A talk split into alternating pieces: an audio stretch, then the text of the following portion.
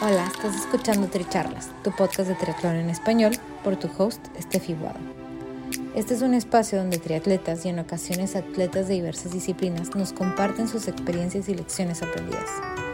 Además, podrás escuchar de expertos y o conocedores sobre temas que te ayudarán a potenciar tanto tu desempeño físico como mental. Nuestro objetivo es que de cada episodio te lleves información valiosa para acompañarte en tu crecimiento de mente, cuerpo y espíritu. Déjate inspirar y ponte a entrenar. Si te gusta lo que escuchas, te agradecemos compartas el episodio, nos sigas y nos apoyes con un rating de 5 estrellas.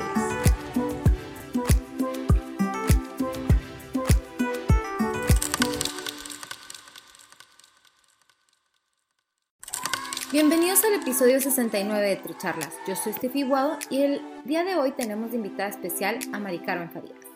Entre las anécdotas que compartimos, escucharán sobre el Ironman 70.3 de Monterrey, en el que logró cruzar la meta en primer lugar femenil, sobre el Campeonato Mundial de 70.3 en Niza y San George. De nuestra charla se quedan con el ejemplo de Mari Carmen que no es necesario tener un historial deportivo largo para poder sobresalir en el deporte. La organización es lo más importante para sostener una vida en el triatlón. Algunos otros consejos de Mari Carmen es tener metas y observar el progreso, hacer el trabajo mental que te da el deporte, además del entrenamiento físico. Haz lo que te haga feliz.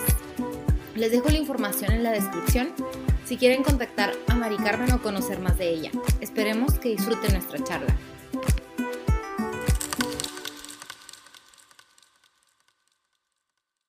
Bienvenidos a Tricharlas. Hoy estoy con Mari Carmen Farías, que está desde Denver, Colorado. Ella es mexicana de Piedras Negras. Tiene un background un poquito diferente en el sentido de que estudió terapia del habla, es maestra, estudió para, para maestra bilingüe y bueno, ahorita ya, ya es coach de triatlón. Tiene una trayectoria que ahorita nos va a contar un poquito sobre eso en el triatlón este, inclusive ganaste hace poquito el, el 70.3 de Monterrey. Cuéntanos un poquito más de ti para que, para que la gente te conozca. No, hombre, muchísimas gracias. Pues primero que nada, gracias por la invitación. Eh, siempre me encanta eh, pues compartir un poquito de mi historia, de la trayectoria. Y como mencionaste, pues soy de Piedras Negras, Coahuila. Eh, no sé, mucha gente dice, ¿dónde, dónde queda Piedras? Es en el norte eh, de, pues de Coahuila, en frontera. Eh, ahí fue donde crecí. y como te comentaba, viví ahí hasta los 16 años, o sea, realmente hice la primaria, la secundaria, la prepa, todo ahí. Y este, la verdad es que lo que me encanta de mi historia es que eh, siento que pues es muy única, ¿no? Siento que normalmente en el área de deporte pues luego conoces a mucha gente que pues tiene más experiencia, o sea, que crecieron ya sea corriendo, crecieron nadando o haciendo algún tipo de deporte. Y la verdad es que lo, una de las cosas que más me gusta es que pues esa no es mi, mi experiencia, ¿no? Y este, pues eh, siento que una de las cosas que más me, me, motiva es el hecho de que luego siento que mucha gente puede poner la excusa de que no, pues es que yo nunca haría un triatlón porque, pues, o sea, yo no sé nadar o eso, lo otro. Y como que realmente recordarle a las personas que no importa que no hayas tenido, o sea, que no hayas crecido haciendo deporte, que pues la realidad se trata más de, eh, pues, o sea, si quieres hacer algo, eh, siempre se puede y aunque hayas crecido en un lugar en el que realmente no fuera tan fomentado el, eh, deporte. Así que, este, pues eh, eso es lo que me, me, gusta más de mi historia. Como dices, pues vivo aquí en, en, Denver, Colorado. Llevo viviendo aquí ya por ocho años y pues más o menos la trayectoria fue, te digo, viví en Piedras hasta los 16 años y luego tuve la oportunidad de estudiar en, en, Alemania por un año. Y la realidad es que es un punto importante porque me acuerdo que cuando me fui a vivir a Alemania, eh, viví con una familia, ¿no? Me fui de intercambio y yo iba a la escuela y todo. Y me acuerdo que cuando llegué me dice, no, pues tienes dos opciones. Aquí las, o sea, nos vamos a la escuela, no, no manejamos un carro. O te vas en el camión o te vas en la bicicleta. Yo llevaba, te juro que creo que como 10 años sin subirme una bicicleta que yo dije, ay, obviamente sí me acuerdo cómo darle, ¿no? Pero dije, no, sabes que prefiero irme en bici. La verdad, no me acuerdo a cuánto quedaba, pero yo dije, o sea, yo me iba en la bicicleta todos los días a la escuela y como que ahí volvió a nacer, o sea, yo siempre fui súper energética, nunca practiqué deporte, pero siempre la gente que se acuerda de mí te puede decir que yo siempre estaba brincando, saltando, mil de energía, ¿no? Y la realidad es que en ese año en el que veía yo que toda la gente hacía deporte, fue así como que un, eh, como que desperté y dije de que, ay, qué padre, o sea, qué padre tener el ejercicio tan inculcado en tu vida diaria. Y pues la verdad es que me, me metí súper cañón en que le empezaba a dar más a la bicicleta y luego de repente hasta me iba a correr algunas veces porque ahí se fomenta mucho el deporte. Después de ese año me fui a vivir a, a Austin. Y lo primero que hice, porque no tenía carro, fue comprar una bicicleta. Entonces me acuerdo que me iba a la, eh, eh, a la universidad en la bicicleta, pues, o sea, pues por años, ¿no? Y ya estando en la universidad fue que descubrí el triatlón. Eh, tendría que unos 20, 20 años, algo así. y pues ahí fue donde, donde por fin empecé a hacer pues carreritas así más pequeñas que sprints y luego me fui con sprints y luego hice olímpicos y mi sueño así siempre era, dije, algún día yo quiero hacer un 70.3, de que algún día lo voy a hacer, pero se me hacía así de que súper lejano, porque yo literal no te podía nadar 25 metros en la alberca. Entonces, este, ya después de graduarme, fue que nos eh, vinimos a vivir acá a Denver y pues ya llevo, como te mencionaba antes, ocho años acá y retomé, porque dejé de hacer triatlón después de la universidad como dos años entonces lo retomé hace como cuatro años y, y pues ya, aquí, aquí estamos. Y es que te engancha, te engancha, porque por ejemplo yo también tuve una experiencia un poco similar en que empecé con el triatlón en la prepa y luego lo dejé en la universidad y apenas pude como que volví a la vida laboral, dije es que necesito recuperar el triatlón en mi vida. Sí, es parte de mi esencia. Totalmente. Y creo que algo súper importante que cabe mencionar Luego mucha gente me parece súper interesante porque antes yo también lo veía de esa manera. Pero luego me dicen de que, ¿y por qué haces tanto ejercicio? Y digo, qué risa, porque la realidad es que no te voy a mentir. Al principio sí era mucho como que un poco adicción al ejercicio, no te voy a mentir. Pero siento que en este punto de mi vida es por la razón más mínima por la cual lo hago. Y creo que cualquier persona que hace triatlón te puede confirmar que es un tipo de deporte, y digo, creo que cualquier deporte, no específicamente el triatlón, pero la disciplina que te da, la confianza en ti misma que te da, o sea, el hecho de lograr cosas que realmente tú no pensabas que eran posibles, o, eh, o sea, yo por ejemplo la manera en la que lo veo es como un métrico que me dice a mí que tanto voy progresando, no solamente en el área física, pero en el área mental.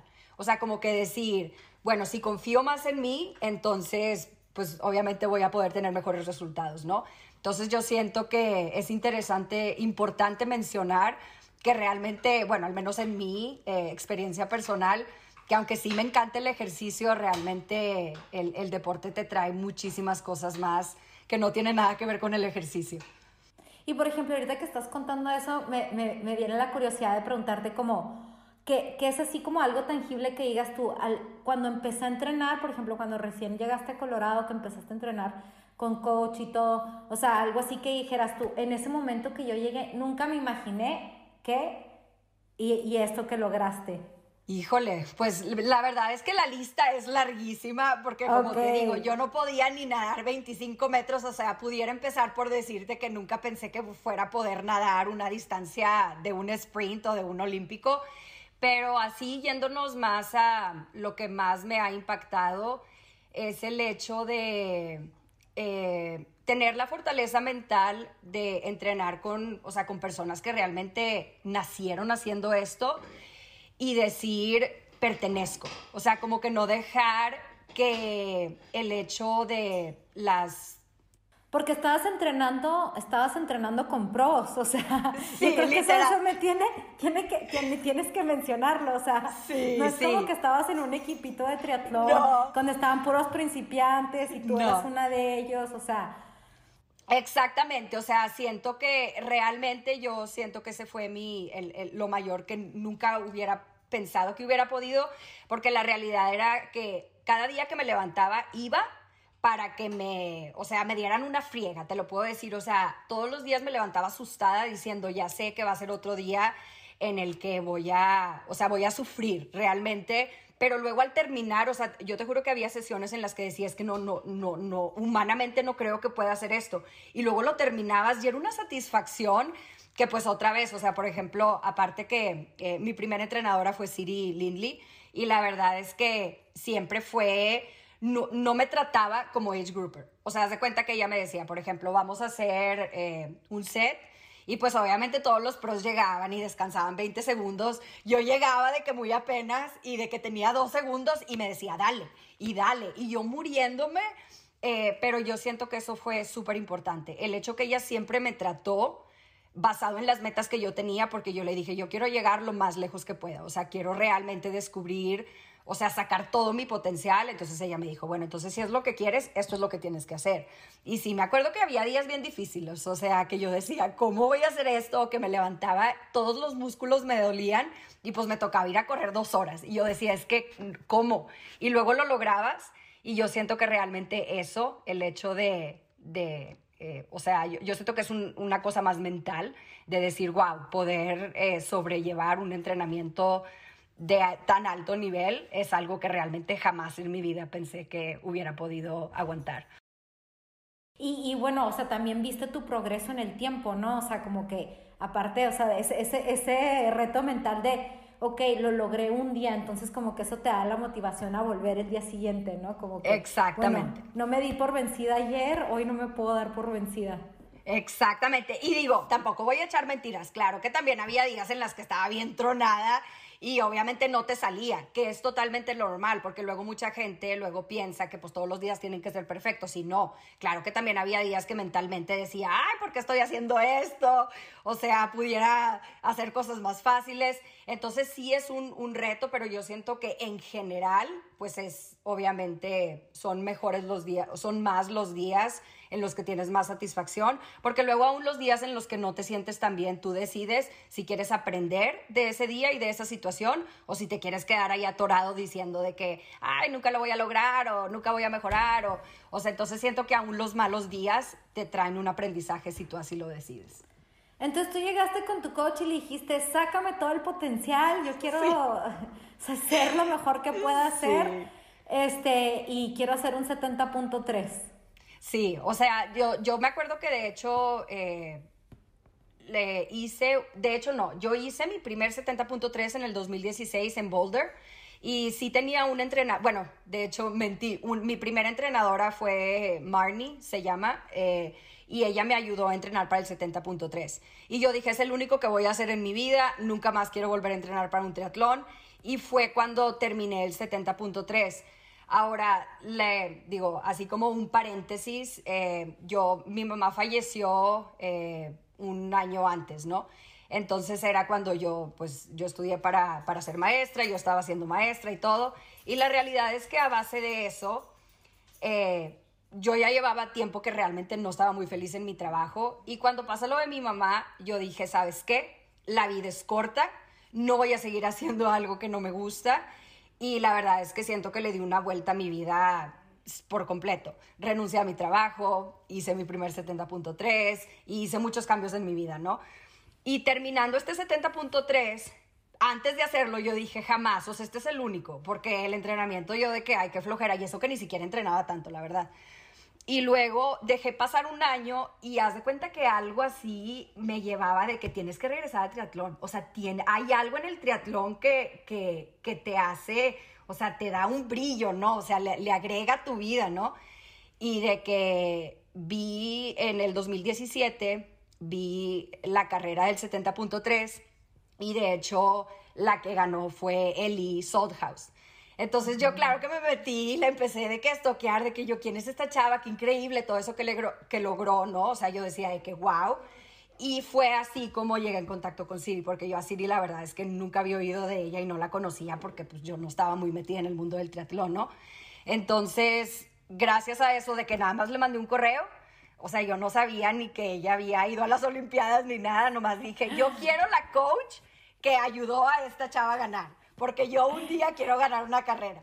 Y literal le mandé un mensaje sin saber, me contestó Y luego yo me acuerdo que iba manejando a Boulder para conocerla y dije, ¿qué estoy haciendo? No me voy a regresar, yo sudando, porque ya lo vi muy cerca, ¿no? Y me dijo, no, pues sí, claro que te acepto, este, después de platicar con ella. Y luego ya fue donde empecé, ¿cómo me aceptó? O sea, yo ya que veía a todos los atletas, yo decía, ¿cómo? Pero pues sí, la realidad es que... Eh, y pues, que después te tocó entrenar con Ellie Salthouse, ¿no? Sí, sí, sí, sí. Eh, lindísima persona, la verdad. Y todos los del equipo, o sea, te puedo decir que fue una experiencia, siempre me sentí súper bienvenida. Teníamos un equipo muy, muy padre, la verdad. Éramos como 15, yo diría. Este, entonces, padrísimo porque nadábamos juntos y nos íbamos a la bici juntos y pues obviamente este, fue una experiencia muy, muy, muy, muy, muy padre. Eh, pero sí, fue así como llegué, la verdad. Como dicen, la, la ignorancia a veces es el mejor regalo, ¿no? O sea, yo no fui pensando que iba un equipo así de que bien pro, pero pues eh, finalmente ya que estaba ahí, eh, pues el decir, pues bueno, vamos a darle y, vamos a ver qué pasa, pues valió la pena. Oye, y bueno, y cuéntenos ahora de, de, esta, de, este, de este podio en el 70.3 de Monterrey, ¿cómo estuvo? Ay, no, pues un sueño hecho realidad, realmente. Eh, como te digo, siempre visualicé ese momento de decir, algún día me gustaría ganar una carrera y realmente no me cayó el 20 hasta cuando estaba como, ¿qué te puedo decir? Unos 200 metros de, la, o sea, de, la... de la llegada con el listoncito De la llegada, exactamente, sí. Porque yo decía, obviamente fue una experiencia bien padre, pues porque nunca me había pasado, ¿no? de que en la bicicleta prácticamente la mayoría del tiempo tuve a la moto siguiéndome, o sea, estaba como que a un lado y yo como que decía, ¿por qué me está siguiendo? Y luego como que ya me hizo clic, dije, no, pues es que a lo mejor voy en primero, ¿no? Y claro que ya cuando me bajé a correr, luego me empezó a seguir una bici y yo dije, ay, no, pues se me hace que sí, ¿no? Pero luego había gente que estaba haciendo relevos y pues de repente pues iba corriendo con una chava y yo decía, no, y luego me decían mis amigos que me echaron, no te preocupes, es de relevo, vas en primero. Y este, pues total, como que sí sabía, pero no, o sea, es como dicen. Como que, no te la crees hasta que ya. Exacto, exacto. Todo puede pasar. Exactamente, o sea, yo decía, ¿qué tal si ahorita se me tuerce el pie o algo? No, digo, la verdad no pensé eso, pero como que realmente hasta que llegué como a los 200 metros fue que dije, wow, o sea, sí, sí, sí va a suceder, ¿no? Y no, la verdad es que fue una experiencia eh, bastante bonita, pues obviamente porque pues los que hacemos esto sabemos el trabajo, la dedicación que lleva lograr algo así.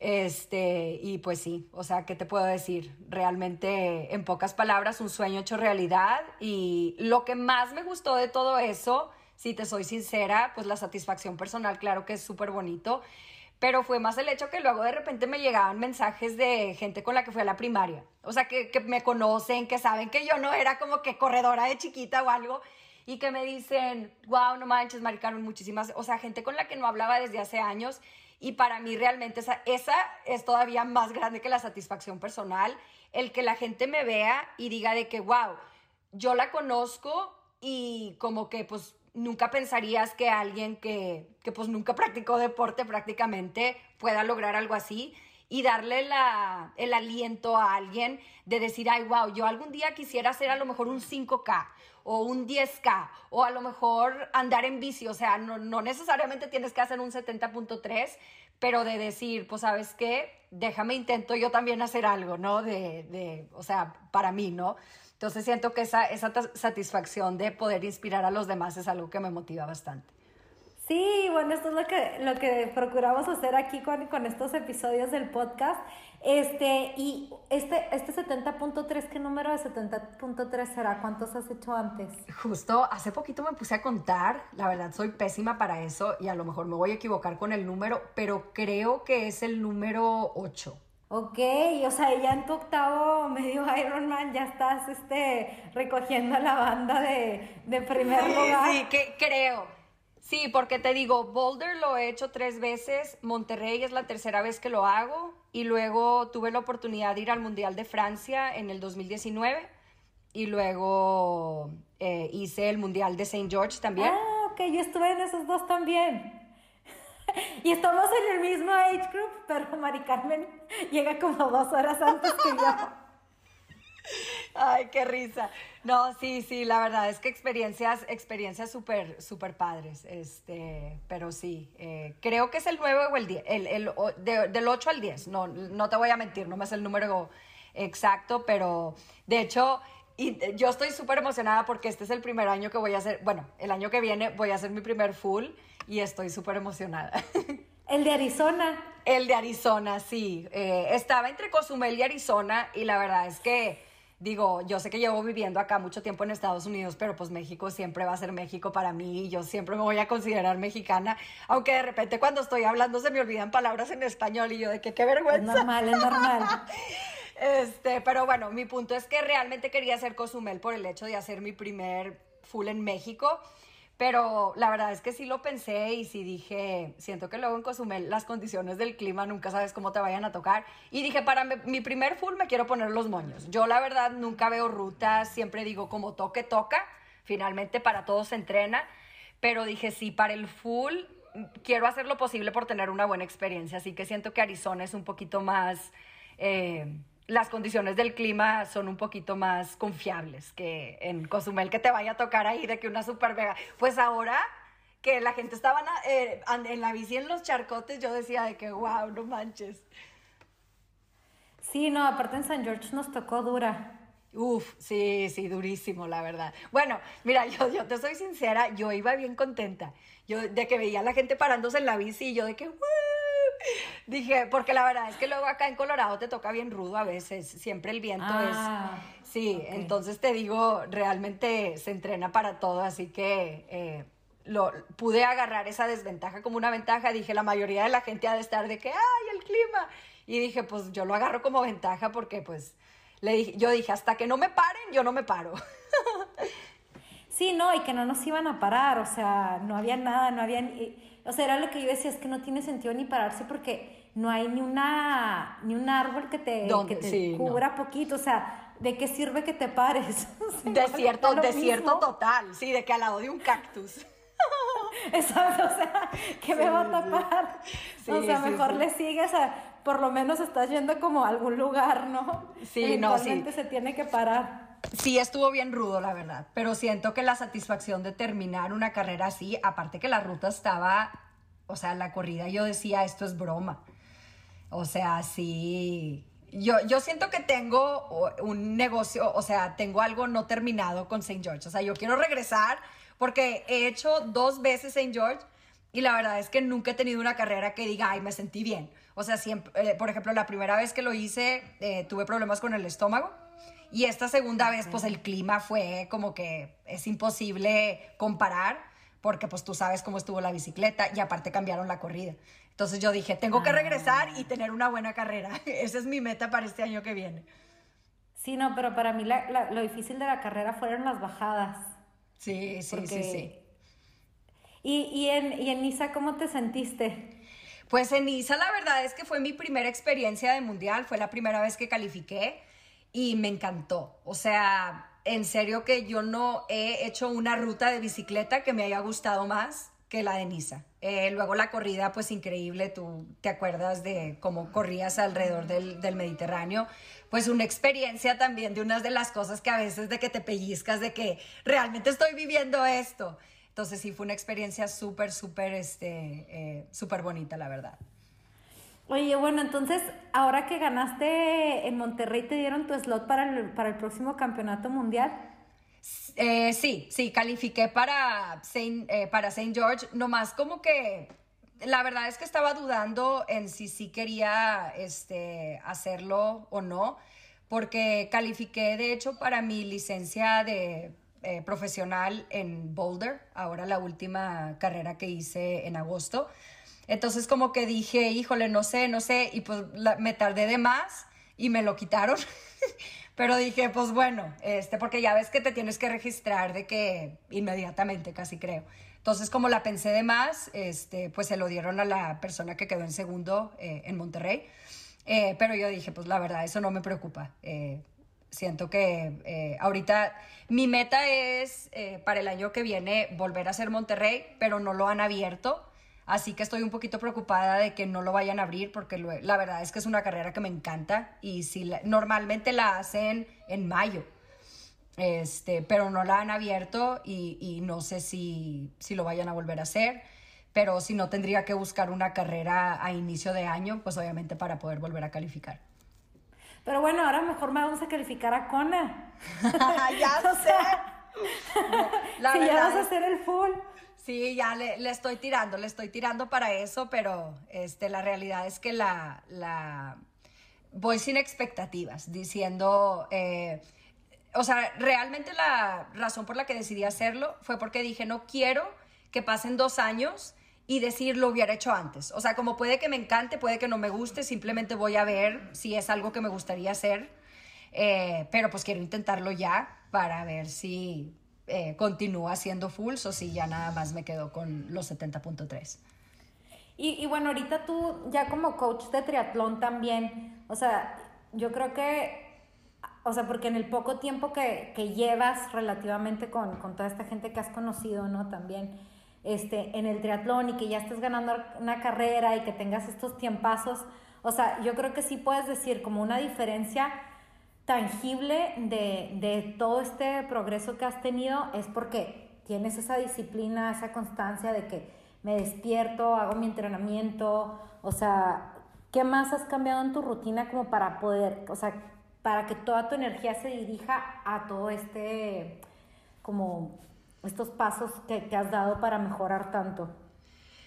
Híjole, la, verdad es que pues siento que pues son, son muchas cosas eh, y la realidad es que sí siento que es un poquito más eh, difícil de lo que se ve por fuera, porque pues la realidad es que el triatlón es un deporte, eh, pues yo te pudiera decir que requiere bastante, bastante dedicación y pues aparte tampoco es, es muy barato que digamos. Entonces la realidad es que pues bastante organización, o sea, el hecho de, saber que pues prácticamente para poder sostener esto pues hay que eh, trabajar y saber organizar bien tu tiempo, este, que luego pues sí, o sea, sí, yo diría que lo número uno es el, el organizarte y saber pues o sea, prácticamente planear bien tu año, tus viajes y lo que se requiera. Este, y pues sí, la, lo que es el, el, hacer los sacrificios también de saber que, pues, como dices tú, la disciplina de, pues, te tienes que levantar temprano, pues, porque en la tarde eh, tienes que hacer algún tipo de trabajo o algo. Eh, y tener metas, yo creo que también es súper importante el ir viendo el progreso, pues porque finalmente algo a lo que le dedicas tanto tiempo, quieres saber que pues te está regresando algo y que estás viendo que pues de hecho lo que le estás invirtiendo está valiendo la pena. Eh, y pues yo siento que lo que yo también considero súper importante es el, el trabajo mental el siempre reflexionar, este, ver en qué cosas puedes mejorar y eh, el también entender que lo que aprendes en el deporte luego también se puede aplicar en, otras áreas, en otras áreas de la vida, que es algo que la verdad es una de las cosas que a mí me encanta. A veces estoy entrenando y te lo juro que es a veces cuando se me vienen las mejores ideas, que digo, la creatividad de que ahora voy a hacer esto y ahora voy a hacer lo otro. Entonces, siento que siempre estar trabajando en esa área mental, que luego siento que la gente se enfoca más en el, en el entrenamiento en sí físico y luego nunca se ponen a reflexionar o nunca se ponen a cuestionar, oye, pues es que a lo mejor eh, este pensamiento limitante es el que no me está permitiendo mejorar en esta área, ¿no? En vez de decir, ay, tengo que entrenar más o tengo que... Eh, entonces yo te pudiera decir que el aspecto mental para mí realmente es lo más importante, que realmente al final pues yo siento que es por lo que más hago el deporte, ¿no? Porque pues quiero ser una persona más, eh, más plena. Y yo siento que sí es súper importante dedicarle ese tiempo a, pues a uno mismo, ¿no? No nomás a irte a correr, irte a andar en bici, irte a nadar. Eh, entonces sí, siento que esas serían las cosas que, que, siento que me han ayudado a, pues a llegar a donde estoy ahorita. Wow, Mari Carmen. Bueno, y para, para ir cerrando, ¿con qué quisieras que la gente se quedara el día de hoy de nuestra charla? Ay, pues con muchas cosas. no, no es cierto. Pues mira, si pudiera escoger una, eh, y yo sé que suena súper cliché, pero como que es regresando un poquito a lo que te comentaba antes, pero que realmente yo con mi experiencia te pudiera decir que todo es, que todo es posible.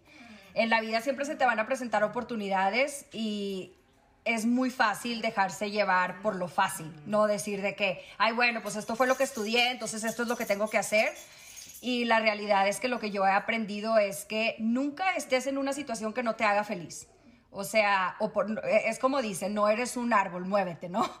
Eh, y yo siento que lo que quisiera que la gente se quedara es que pues finalmente la vida es para disfrutarse, para este, hacer cosas que, que pues te traigan felicidad, que te ayuden a inspirar a los demás y pues obviamente sabiendo que eso va a llevar sacrificio, eh, sueno. Tampoco te estoy diciendo que va a ser una vida de color de rosa, pero que al final esos sacrificios valen la pena. Entonces, este, eh, eso es lo que, lo que me gustaría que, que la gente se quedara de mi experiencia.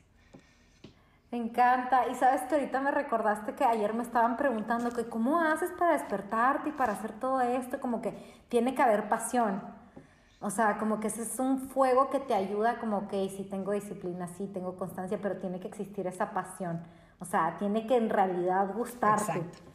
Entonces, yo, yo, o sea, como que recibo mucho eso de ti, como que, cómo te expresas, cómo se te ilumina la cara cuando, cuando hablas del triatlón, ¿no? Cuando estás hablando de, de, las carreras, este, como que es algo que sí, en realidad te hace estar como en una frecuencia de sí. sí. A mero arriba, sí, totalmente. y la realidad es que es eso. O sea, yo realmente estuve en un trabajo por tres años que no me hacía sentir así y es fácil, o sea, es fácil quedarte ahí y decir, pues es que eso estudié, eso es lo que tengo que hacer, no sé hacer nada más.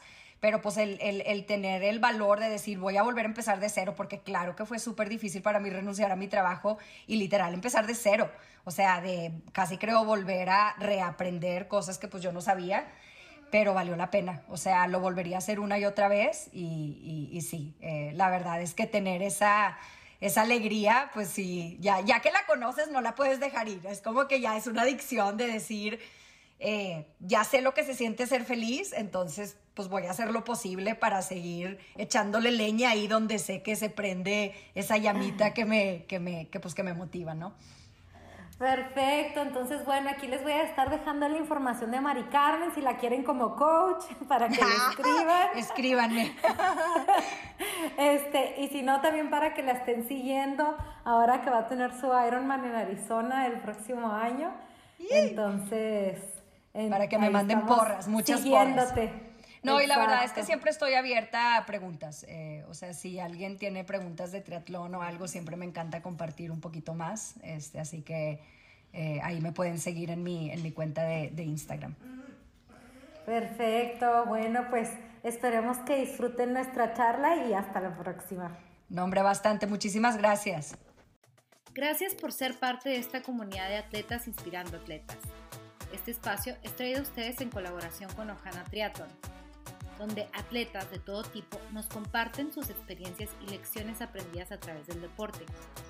Los invito a suscribirse al podcast y ponerse en contacto conmigo a través de la página en Instagram de Tricharlas, donde me pueden dar sus comentarios, sugerencias, si conocen alguna persona que tiene una historia para compartir con nosotros. Y estamos en contacto.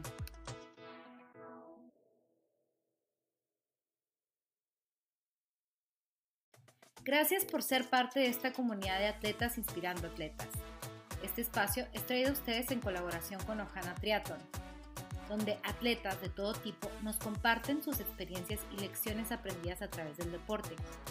Los invito a suscribirse al podcast y ponerse en contacto conmigo a través de la página en Instagram de Tricharlas, donde me pueden dar sus comentarios, sugerencias, si conocen alguna persona que tiene una historia para compartir con nosotros y estamos en contacto.